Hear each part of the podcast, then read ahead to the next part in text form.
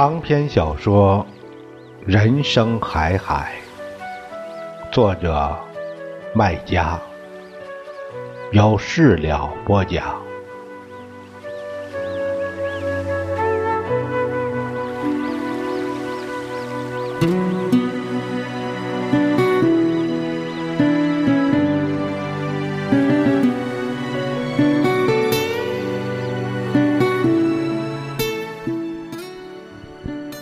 这么秘密的事儿，我当然不能听。老保长把我赶出来，但天在下雨，总没必要出门吧？我上楼去了。爷爷叫我去退堂楼上，去那里隔着远，他们在这里吵架，我也听不到。我响声上楼，响声去到退堂楼上。然后脱掉鞋子，像猫一样，敛声收气，轻手轻脚，潜到了厢房楼上。楼板是百年前的老木板，像老太婆的脸孔，瘪的地方瘪，皱的地方皱。我站着可以听到老保长放屁。趴着可以听到爷爷叹气，总之什么声音我都可以听得一清二楚。你知道我最爱听上校的故事，现在有他一个故事，还传说要剁人肉酱，那多诱人呢！我当然要偷听，我索性睡在楼板上听。雨水已经汇聚成流。流入接在屋檐下的竹槽，摔在天井里，噼啪的响。我即使翻个身子，也是有掩护的。只要不打喷嚏，我相信我比鬼还要隐身。老保长讲故事的样式跟爷爷比。有两多一少，多的是废话和脏话，少的是具体年份他讲年份不分民国哪一年，也不讲公历多少年，统称那年，糊里糊涂的像他人一样。好在我已经听够了上校的故事。他糊涂，我不糊涂。我马上听出故事起头的年份是上校拎着一箱子金银财宝回乡，然后又拎走那年秋天时节。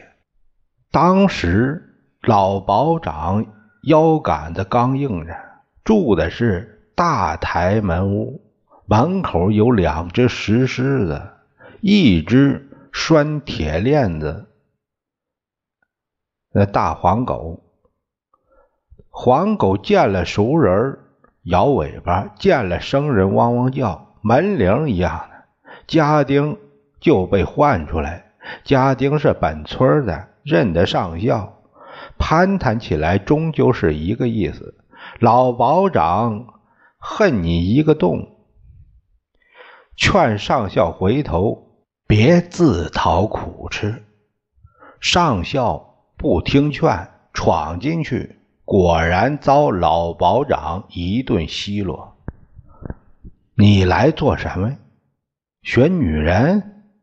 哼！老保长阴阳怪气儿的。哼！女人是有，就怕你没求用。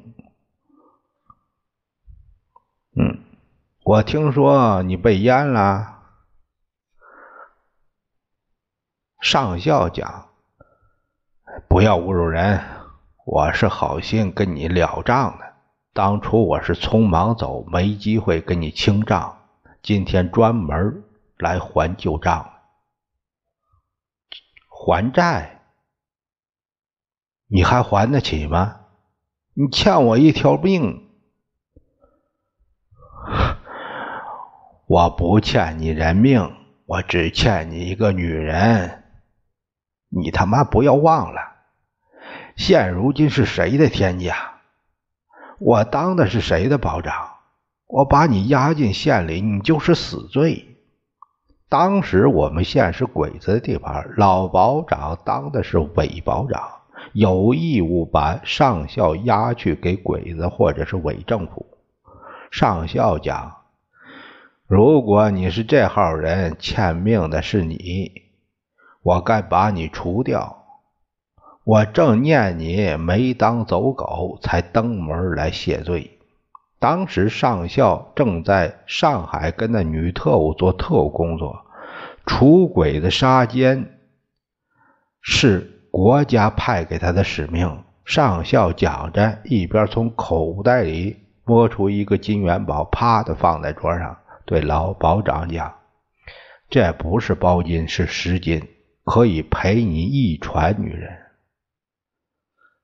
这玩意儿足足三寸长，两寸高，船一一样的，搁在桌上，火团一样的，把暗沉的桌面映出一层油光。”老保长看着，口水泉水一样的往上涌，要流出来了。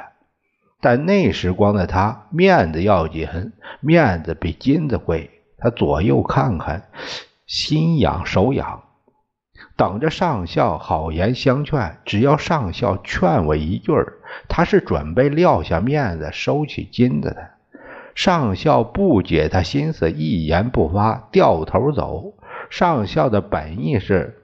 要给他留面子，免得看到他受宠若惊的样子。老保长却误会，以为上校是冲他摆阔气、耍牛气，一下叫他把面子绷起来，抓起元宝朝仇人后背上扔去，一连串的恶语，机关枪的一样扫。金元宝从上校肩背上弹出去，就地打了滚。上校忍着疼痛，拾起元宝放回口袋，掏出来是一个黑亮的小手枪，把老保长背到了墙角，骂他：“你这是要作死啊！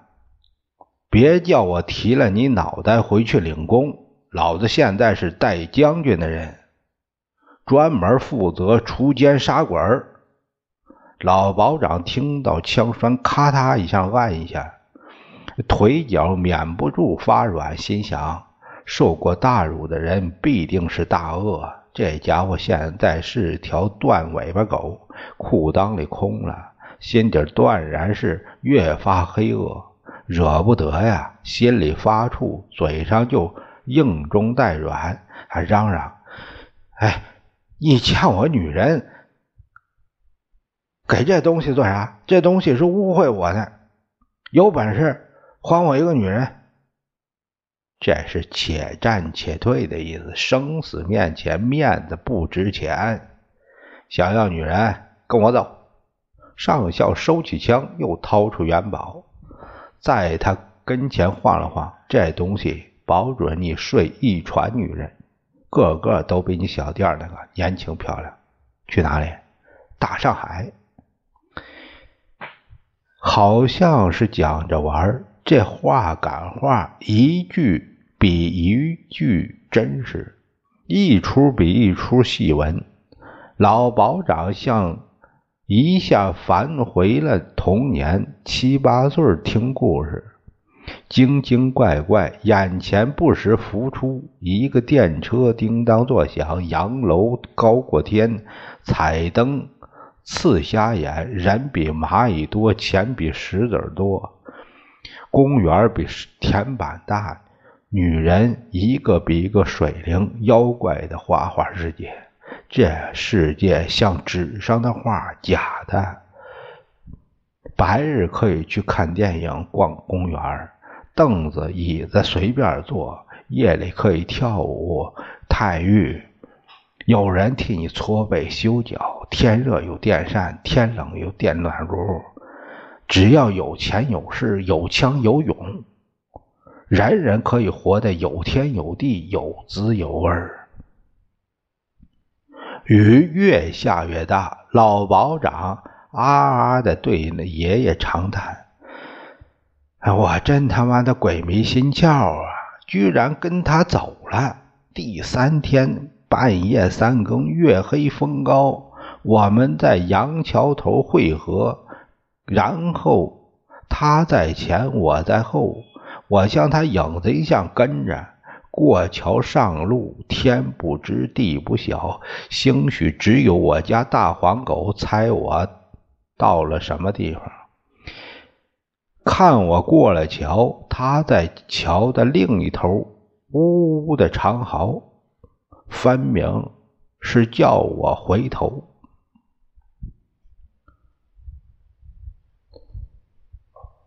我算过，这年是民国三十年，也就是一九四一年。那时候正是秋天，到了冬天，太平洋战争爆发。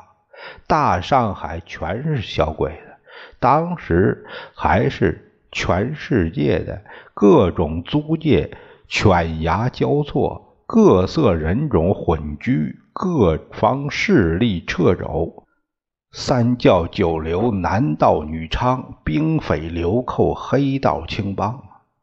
日伪政权地下组织鱼龙混杂，打打杀杀，吃吃喝喝，热闹香喷喷，是乱蓬蓬的，臭熏熏。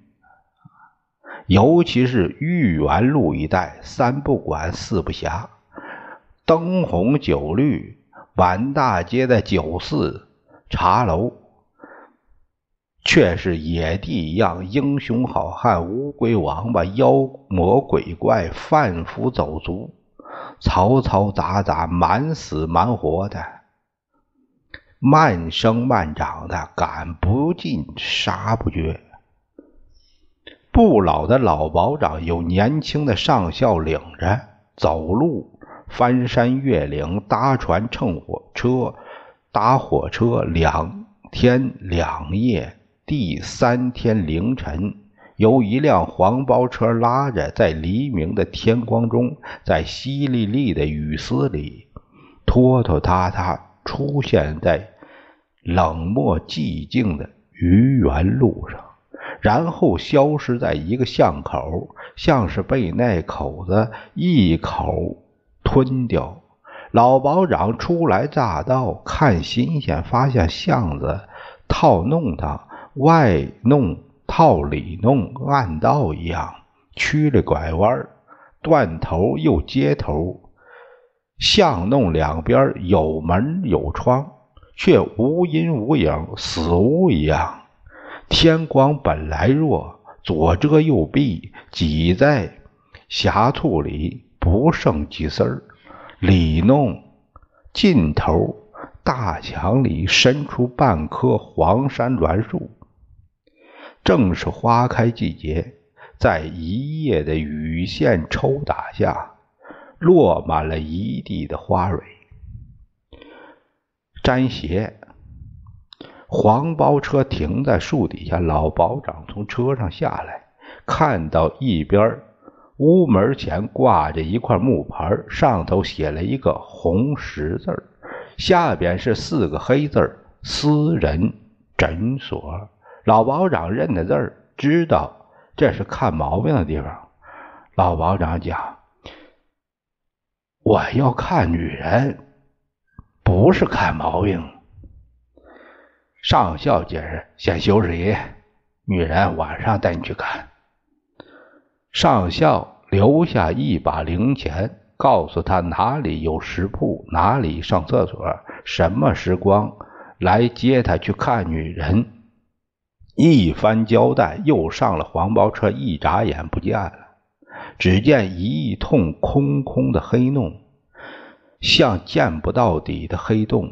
诊所里有高脚病床，老保长吃了睡，睡了吃，几次做梦，上校来接他，但过了约定的钟点，上校迟迟不来，把他急焦的做噩梦。噩梦醒来，见上校从头到脚换个相，头顶肉色毡帽，脚蹬黑色皮鞋，一身白西装，一只手指头夹着一根粗壮的旱烟，其实就是雪茄，一只手拎着一个漆藤箱，打开箱盖从头到脚，从里到外两套行头，换上行头，老保长也换了一个人像上校也是西装革履，戴礼帽，系领带。老保长看着脱下的衣服，魂不守舍的样子，迈不动步，像灵魂藏在旧衣服里没附体。上校教他走，给他走给他看。抬头挺胸，收腹，收屁股，伸直腿，脚跟儿先着地，目光朝天看。怎么学？老保长都不得要领，不是丢三就落四，看得上校又气又好笑，最后逼得上校又土话，连叫他两声保长，点拨他。你就记牢了，自己是保长，这地方是你们村儿，你要去见的女人就是你的姘头啊！你说一，他不敢说二，这样总算得到一些体会，身子挺起来了，步子也拾起来了，目光也弹出来了。上校看有点样子，就拉他走。门口黄包车一直等着，天晴了。朗朗的月光照出黄山栾树一大片黑影，像一滩水。黄包车走原路，却不再是原样。前次死屋一样的门口窗里亮灯点火，有人在门口生着炉子炒菜，有人在窗洞里嚷嚷骂娘，人影人声交织嘈杂，烟火味十分足。越是往外头走，灯火越是旺，开铺设店人来人往，人影绰绰，烟火味越是足。穿出巷口，一路的霓虹彩灯喷薄出来，光光闪闪，烁的人头晕也兴奋。大街上人多车挤。铺一层潮汐一样的市声，稀里哗啦穿来缩去的，乱的又不是乱的。两边橱窗一律亮堂，从吃喝到穿戴，到日用一应俱全。招摇的、搔首弄姿的，像是等你去拿，又是碰不着，因为有玻璃隔着。玻璃这么多玻璃呀，灯光。这么多灯光，像是全世界的玻璃和灯光都聚合到这儿。老保长来不及看，眼前和心里是一团乱，是碎掉的感觉。黄包车一直向前，碎掉的感觉也一路跟着。开始，老保长是新奇兴奋，后来无端的悲凉起来，是孤单的感觉，是被抛弃的感觉，好像要被拉出去枪毙。束手待毙的感觉，车夫恰似体会他的心情，把车子一个慢下来，然后一转向，弯进巷子里。那些灯火和穿心的乱瞬时消失了，巷子是新式的，样相比刚才出来的巷子要宽大一些，要阔绰一些，两边多的是高围墙。有的爬满密密麻麻的爬墙虎，有的探出一棚黑森森的夹竹桃，有的甚至架着刺啦啦的铁丝网。总之是一个字：静。开在墙上的院门多的是大铁门，关死紧闭，毕生有的带岗立哨，等于更加关紧，得用枪才能打开。就是讲。墙和门是勾结的，加在一起，便是进到信子里，有一种肃穆的感觉。路上行人稀少，黄包车又添上速度。老保长听到速度的声音，呼呼的、呱呱的风，呼呼的是风声，呱呱的是车棚迎风飘的声音。同时，老保长心头冒出一串嘀咕：这是看女人的地方吗？这是关禁闭的地方，还差不多。里头的人被钱财和权势关着，守着、罩着、喝着，宠物一样的。好在两天来一路上，他同上校达成谅解，两人交了心，结了盟。上校给了他。分量足足的信任和有福气，否则他真想回头。想的这么深，这么阔气，这么森严，他总之总觉得古怪吊诡。鬼知道前面是什么，反正去看女人的洋相，是越来越不像了。倒像看女鬼、吸血鬼，对着你脖子咬一口，血淋淋的，被一根温软的舌头吸吮着舔光。据说这很痛快，他以前听人讲过。老保长对爷讲：“你是知道，我那时候当伪保长，虽不直接和鬼子打交道，但鬼子的事儿总归比你们听得多。”据说鬼子有些女老是专门干这烂事儿的，男人死在战场上，给他们留下一大堆钱财和地位，他们整天吃香喝辣的，吃喝玩乐，最想玩的当然是男人。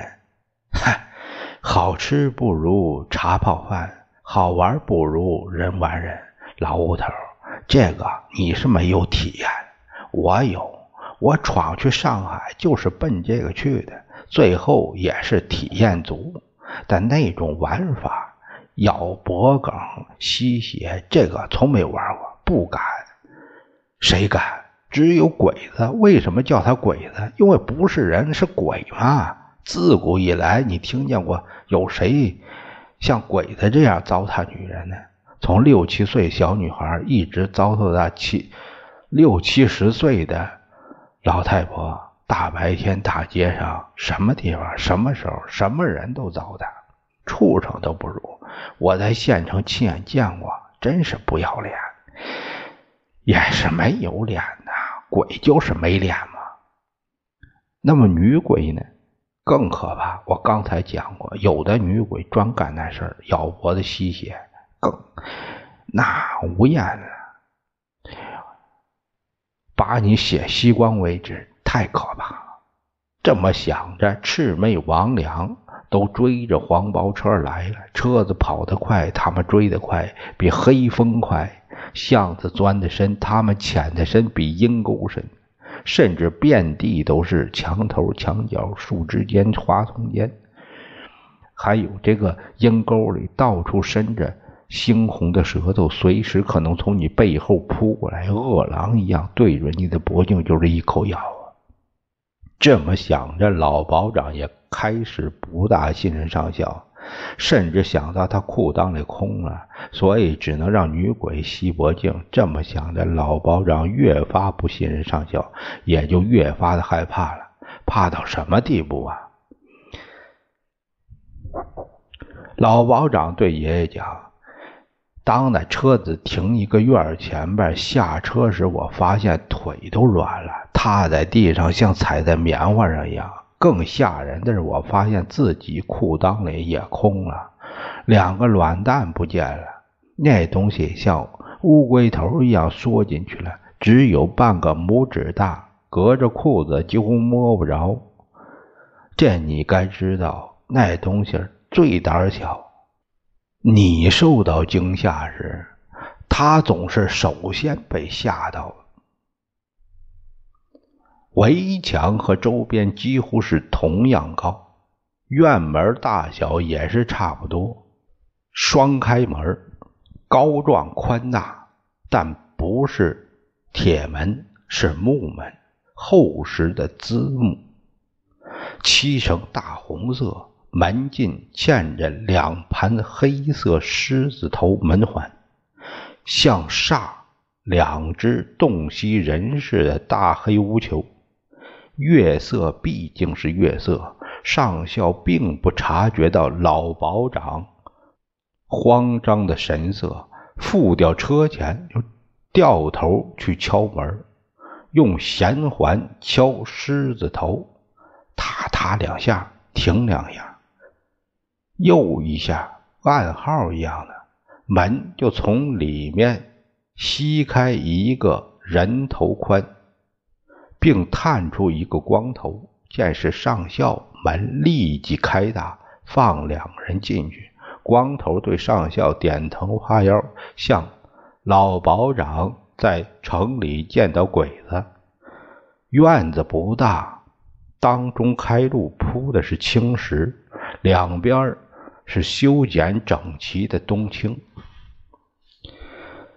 路尽头是一个花坛，花坛后边是一棵阔叶广玉兰树，树两侧是各一栋西式洋楼，一大一小，大的三层，小的两层，树高过三层楼。枝繁叶茂，挤满天空，也被月光铺满院子。院子因为嫌小，满负荷的。两栋楼都亮着灯，大的窗多显得更亮。上校领着老保长熟门熟路，绕过花坛，径直往大三楼走去。向得到通报，两人走到楼前，正准备上台阶，一门灯光水一样的扑出来，铺满台阶，同时传出一个银亮的声音：“哎呀呀，你去哪里啦？十多天都以为你跳黄浦江呢。”声音比朗的月光亮，他是这儿的。主人家一屋子烟花流女的总管，俗称老鸨。